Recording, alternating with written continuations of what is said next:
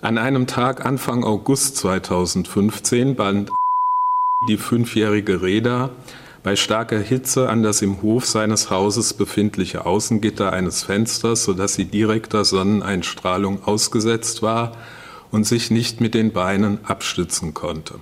Die Angeklagte schritt nicht ein, selbst als sie die Lebensgefahr erkannte. An den Folgen des Fesselns und Aufhängens verstarb das Mädchen.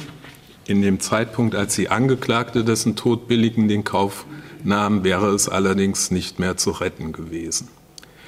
An dem Tag des Geschehens oder kurz danach hielt die Angeklagte der um ihr Kind weinenden Nebenklägerin eine Pistole an den Kopf und drohte ihr, sie zu erschießen, wenn sie damit nicht aufhöre.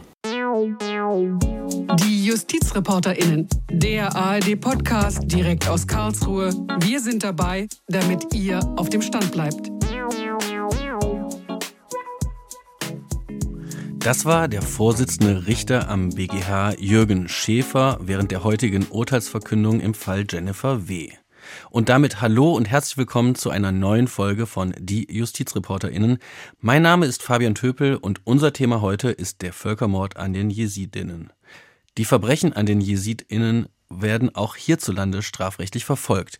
Die deutsche Justiz hat mittlerweile zahlreiche IS-Rückkehrer und auch ihre Frauen verurteilt. Über einen der bekanntesten Fälle urteilte nun der Bundesgerichtshof. Es ist der Fall der deutschen IS-Rückkehrerin Jennifer W. Sie hat zugesehen, wie ihr ehemaliger Mann im Irak eine fünfjährige Jesidin in der Mittagssonne im Hof ankettete und verdursten ließ. Meine Kollegin Claudia Kornmeier hat sich schon mit zahlreichen Verfahren gegen deutsche IS-Rückkehrerinnen wie Jennifer W. beschäftigt. Hallo Claudia. Hallo Fabian. Bevor es beim BGH heute um die konkreten Taten von Jennifer W. ging, ging es erstmal um den Angriff der Terrormiliz Islamischer Staat auf die religiöse Minderheit der Jesiden im August 2014. Was ist damals genau passiert? Also stimmt, der Vorsitzende Richter hat erstmal das relativ lange auch in der Urteilsverkündung erzählt, was ist damals passiert. Die Terrormiliz Islamischer Staat hatte damals die Region um das Sinjar-Gebirge im Nordirak überfallen, hatte dort mehr als 5000 Angehörige der Jesiden und Jesidinnen getötet. Frauen und Mädchen wurden verschleppt, versklavt und vergewaltigt. Junge Frauen in der Regel als Sexsklavinnen missbraucht und ältere Frauen als Haushaltssklavinnen. Teilweise wurden die mehrfach weiterverkauft. In dieser Region haben vorher etwa 300.000 Jesiden und Jesidinnen gelebt. Und ähm, man muss sagen, das war damals ein gezielter Angriff des IS auf die jesidische Glaubensgemeinschaft. Und der Bundestag hat auch im Januar diesen Jahres das als Völkermord anerkannt. Und mittlerweile ist es auch schon so, dass auch Gerichte bereits erste Verurteilungen, also Gerichte hier in Deutschland, bereits erste Verurteilungen wegen Völkermords an den Jesidinnen ausgesprochen haben. Darauf kommen wir dann auch gleich nochmal zu sprechen. Okay, und Jennifer W. stand jetzt vor Gericht. Warum genau? Also ihr damaliger Mann, auch IS-Mitglied, der hatte ein Mädchen und ihre Mutter als Sklavinnen gekauft. Das waren zwei Frauen, die vorher von der Terrormiliz gefangen genommen worden waren, eben bei diesem Angriff auf das Sinjar-Gebirge. Und sie, also Jennifer W., soll dann tatenlos oder hat dann, mittlerweile ist das insoweit das Urteil ja auch rechtskräftig, tatenlos zugesehen, als ihr Mann das versklavte jesidische Mädchen in der Mittagshitze sterben ließ. Der Mann hatte dieses fünfjährige Kind im Hof an ein Fenstergitter angekettet, bei Temperaturen von teilweise mehr als 50 Grad im Schatten und wollte das Kind da bestrafen, weil es die Matratze eingenässt hatte. Und bis er es dann irgendwann losband, hatte er schon einen tödlichen Hitzeschlag erlitten. Also es war schon zu spät. Und Jennifer W. hat eben nichts unternommen, um dem Kind zu helfen, auch als sie erkannt hatte, dass es in Lebensgefahr war. Das ist so dieser Hauptvorwurf. Und dann kam noch eine ganze Reihe anderer Sachen hinzu. Also zum Beispiel hat sie der Mutter, die um ihr Kind getrauert hat, ähm, eine Pistole an den Kopf gehalten und ihr gedroht, wenn sie jetzt nicht aufhöre zu weinen, dann werde sie sie erschießen. Sie hatte ihren Mann auch immer wieder dazu angestachelt, die Jesidinnen zu schlagen. Diese beiden hatte die beiden zu muslimischem Gebet gezwungen. Das Mädchen, dem wurde auch ein neuer muslimischer Name gegeben, die Mutter gezwungen, das Kind auch so anzusprechen. Also das waren alles Dinge, die da dann auch noch hinzukamen. Okay, heftige Taten. Was hat der Bundesgerichtshof denn jetzt geurteilt? Vielleicht erst noch mal einen Schritt zurück. In der ersten Instanz hatte das Oberlandesgericht München entschieden. Das hatte die Frau deswegen zu zehn Jahren Haft verurteilt. Und um diese Verurteilung ging es heute beim Bundesgerichtshof. Dem, der Bundesanwaltschaft war diese Strafe zu niedrig, deswegen hat sie Revision eingelegt. Und der Bundesgerichtshof hat der Bundesanwaltschaft da jetzt Recht gegeben, hat gesagt, die erste Instanz, also das Oberlandesgericht, hat Fehler bei der Entscheidung über die Strafe gemacht. Deshalb wurde dieses Urteil teilweise aufgehoben und das Oberlandesgericht muss jetzt neu über die Höhe der Strafe entscheiden. Und ähm, die Begründung dafür ist, das Oberlandesgericht ist hier von einem minderschweren Fall eines Verbrechens gegen die Menschlichkeit durch Versklavung ausgegangen. Minderschwerer Fall, das bedeutet in der Konsequenz dann, dass der Rahmen, innerhalb dem sich eine Strafe bewegen muss, etwas niedriger ist als normal. Und ähm, um zu beurteilen, haben wir hier einen minderschweren Fall oder nicht, müssen eben alle Umstände eines Falls berücksichtigt und auch abgewogen werden. Und da hat der BGH gesagt, das ist hier in der ersten Instanz nicht passiert, aus verschiedenen Gründen. Zum Beispiel sei das Oberlandesgericht nicht darauf eingegangen, dass die Frau, also Jennifer W., später, nachdem sie eigentlich schon wieder in Deutschland war, nochmal erneut zum IS rausreisen wollte. Und das wäre jetzt tendenziell etwas, was da strafschärfend berücksichtigt werden müsste.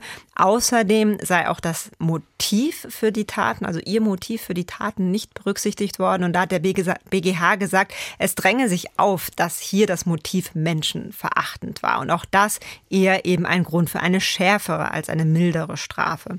Und der BGH hat in der Urteilsverkündung heute auch gesagt, dass Jennifer W. die Absicht des IS, die Jesiden als religiöse Gruppe zu zerstören, gekannt und gebilligt habe. Okay, also klare Worte des Bundesgerichtshofs. Wie geht es denn jetzt weiter? Jetzt geht dieser Fall eben nochmal zurück zum Oberlandesgericht, da dann an einen anderen Strafsenat als vorher. Der muss neu entscheiden, ob das hier wirklich ein minderschwerer Fall war oder eher nicht. Dieser Strafsenat, der kann dann auch noch mal Feststellungen zum Sachverhalt machen, also zu dem, was passiert ist. Allerdings wurden diese Feststellungen heute nicht aufgehoben. Das heißt, das OLG muss das nicht machen. Es kann da auch einfach dabei bleiben, was hier schon festgestellt worden ist, sagen, das reicht aus. Und ähm, das bedeutet auch, dieser Fall wird jetzt nicht nochmal ganz von Anfang an neu komplett aufgerollt. Also es müssen jetzt nicht nochmal zweieinhalb Jahre lang verhandelt werden, sondern in der Sache geht es vor allem um die Frage minderschwerer Fall, ja oder nein und welche Strafe, welche Gesamtstrafe folgt dann daraus. Mhm. Für die Berichterstattung haben wir ja auch mit einer Filmemacherin und Aktivistin, mit Düsen Tekal, gesprochen. Sie ist selbst Tochter jesidischer Eltern und hat für eine Doku 2017 eine Jesidin, die vor dem IS damals nach Deutschland geflohen war, zurück in ihre Heimat begleitet. Lass uns mal kurz in das Interview reinhören, was Düsen Tekal gesagt hat was es für die Überlebenden bedeutet, dass diese Verbrechen an der Glaubensgemeinschaft in Deutschland strafrechtlich verfolgt werden. Sie sagen, wenn es einen Grund gibt, dass wir überlebt haben und dass wir das Unrecht in die Welt hinausschreien, dann ist es, weil wir juristische Gerechtigkeit wollen und weil wir wollen, dass die Täterinnen und Täter für das, was sie uns angetan haben, bestraft werden. Bestraft worden ist auch der ehemalige Mann von Jennifer W. Er wurde vor kurzem rechtskräftig auch wegen Völkermords an den Jesidinnen verurteilt. Das heißt, es ging in dem Strafverfahren gegen ihn auch um das kollektive Schicksal der Jesidinnen. Für die Glaubensgemeinschaft von großer Bedeutung. Im Strafverfahren gegen Jennifer W. spielte der Völkermordvorwurf allerdings noch keine Rolle. Bei ihr ging es in Anführungsstrichen nur unter anderem um Beihilfe zum versuchten Mord und zum versuchten Verbrechens gegen die Menschlichkeit. Warum hat der Vorwurf Völkermord in dem Verfahren noch keine Rolle gespielt und welche Bedeutung hat eine Verurteilung wegen Völkermords überhaupt? Und darüber wollen wir jetzt sprechen mit Professor Safferling. Er ist Direktor der Internationalen Akademie Nürnberger Prinzipien und zugleich noch Professor für Strafrecht und Völkerrecht an der Friedrich-Alexander-Universität Erlangen-Nürnberg und ist uns jetzt zugeschaltet. Hallo, Herr Professor Safferling. Ja, hallo. Hallo.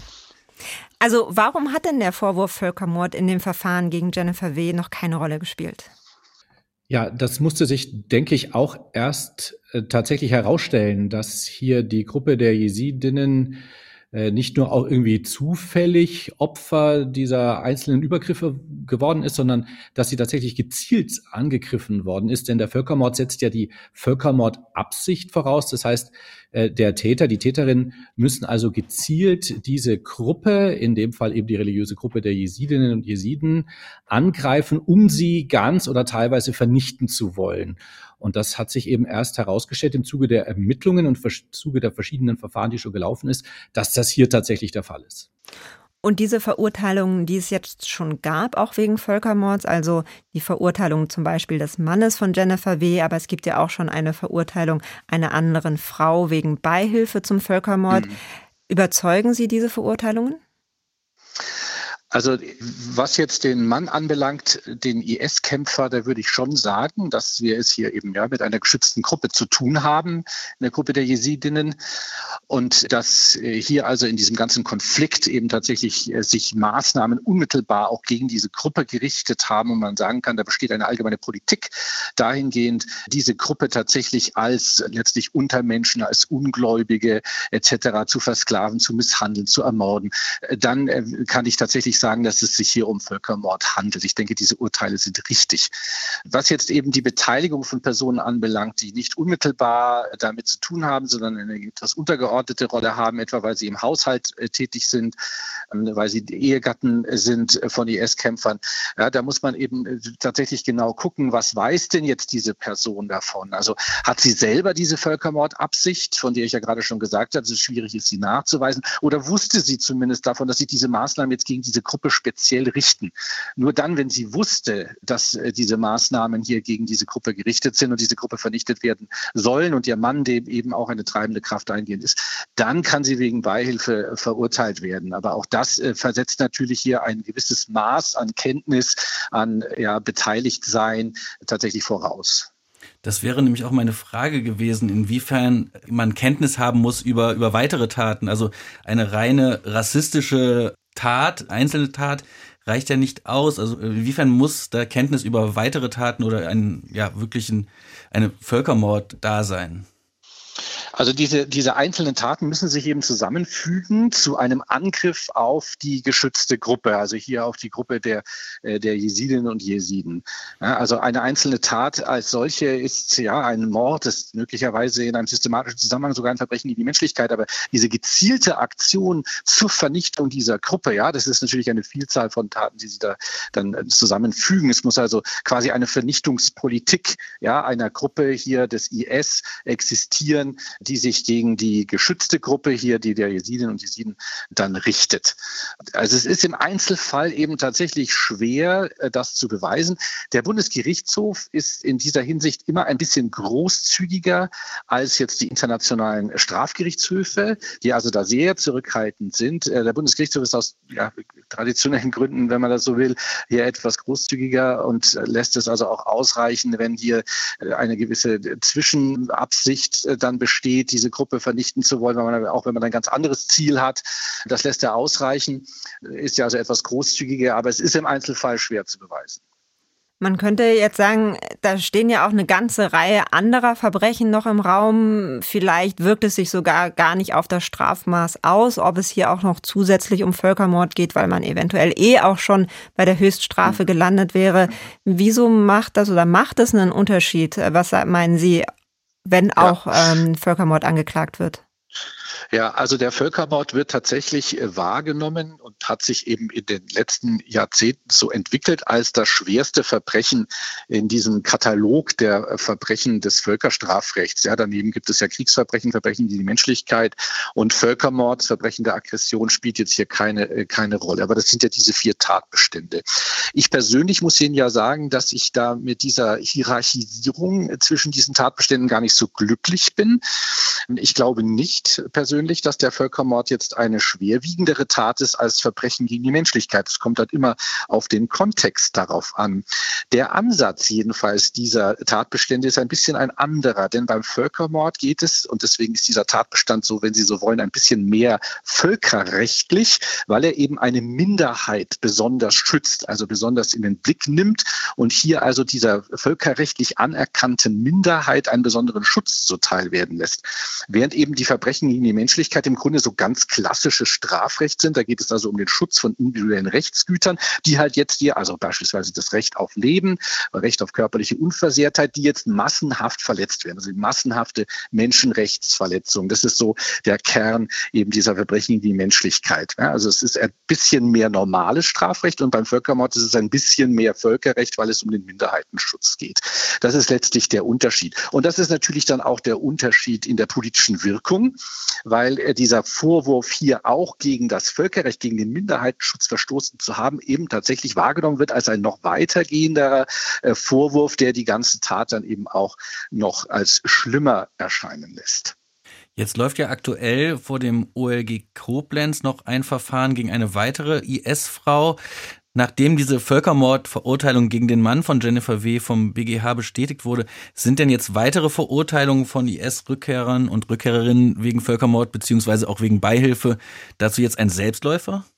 Also es ist jedenfalls davon auszugehen, dass diese Anklagen dann jetzt erfolgen und auch dann ja behandelt werden. Denn sicherlich der Generalbundesanwalt, der hier die Anklage ja vertritt, stellt eben ja als strafrechtlich sozusagen eine These auf und sagt, ich glaube, ich habe Beweise dahingehend, dass es sich nicht nur in Anführungszeichen um Verbrechen gegen die Menschlichkeit und Kriegsverbrechen handelt, sondern eben auch hier um diesen besonderen Schutz, den der Völkermord hier auslöst. Und dann trägt er Beweise vor. Und wenn das Gericht äh, das dann entsprechend glaubt und die Verurteilung ausspricht, na, dann wird er im nächsten Fall natürlich wieder diesen Weg gehen. Und wir haben ja auch beispielsweise in Hamburg beim Oberlandesgericht äh, dort eine Verurteilung eben gehabt wegen einer IS-Rückkehrerin wegen Beihilfe zum Völkermord. Und hier gibt es gar keine Revision. Das heißt, es ist ja schon rechtskräftig geworden. Also in der Tat stellen wir fest, das Völkerstrafrecht entwickelt sich jetzt hier ein Stück weit in diese Richtung. Kann man denn schon abschätzen, wie viele solcher Fälle eventuell noch äh, an deutschen Gerichten landen könnten? Naja, ohne dass ich jetzt hier genaues Zahlenmaterial vor mir habe, sind ja offensichtlich in dem Gebiet, ehemaligen Kriegsgebiet da in Syrien noch etliche deutsche Staatsangehörige interniert. Und die Bundesrepublik Deutschland bemüht sich um die äh, Heimholung dieser deutschen Staatsbürgerinnen, vor allem jetzt äh, Frauen mit Kindern. Die werden ja sozusagen zuerst zurückgeholt, als auch Fürsorgepflichten natürlich gegenüber den Kindern. Aber im Grunde ist die deutsche Strafverfolgung zuständig für alle deutschen Straftäter. Das heißt, die müssen sukzessive alle nach Deutschland geholt und ihnen hier das Verfahren gemacht werden. Und das, wir reden hier noch von, von einigen Dutzend äh, Personen.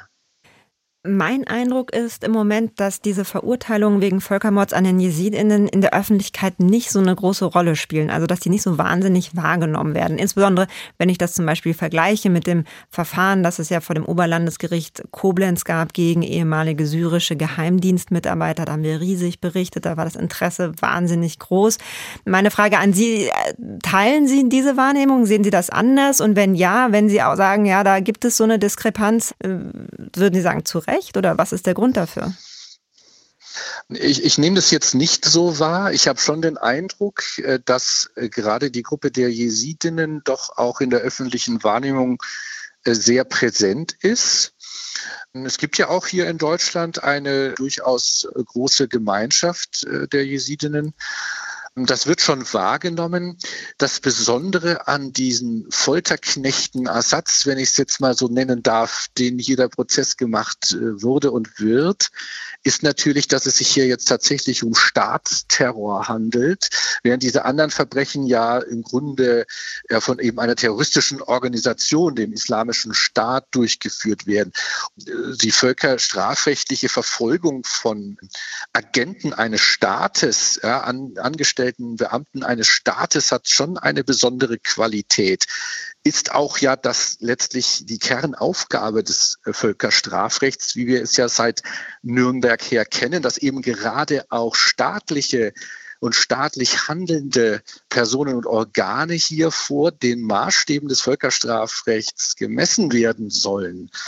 Terroristen kann ich auch sonst verurteilen, aber die Schergen eines staatlichen Systems eben nur auf der Grundlage des äh, Völkerstrafrechts. Das ist das Besondere und deswegen auch die besondere Aufmerksamkeit.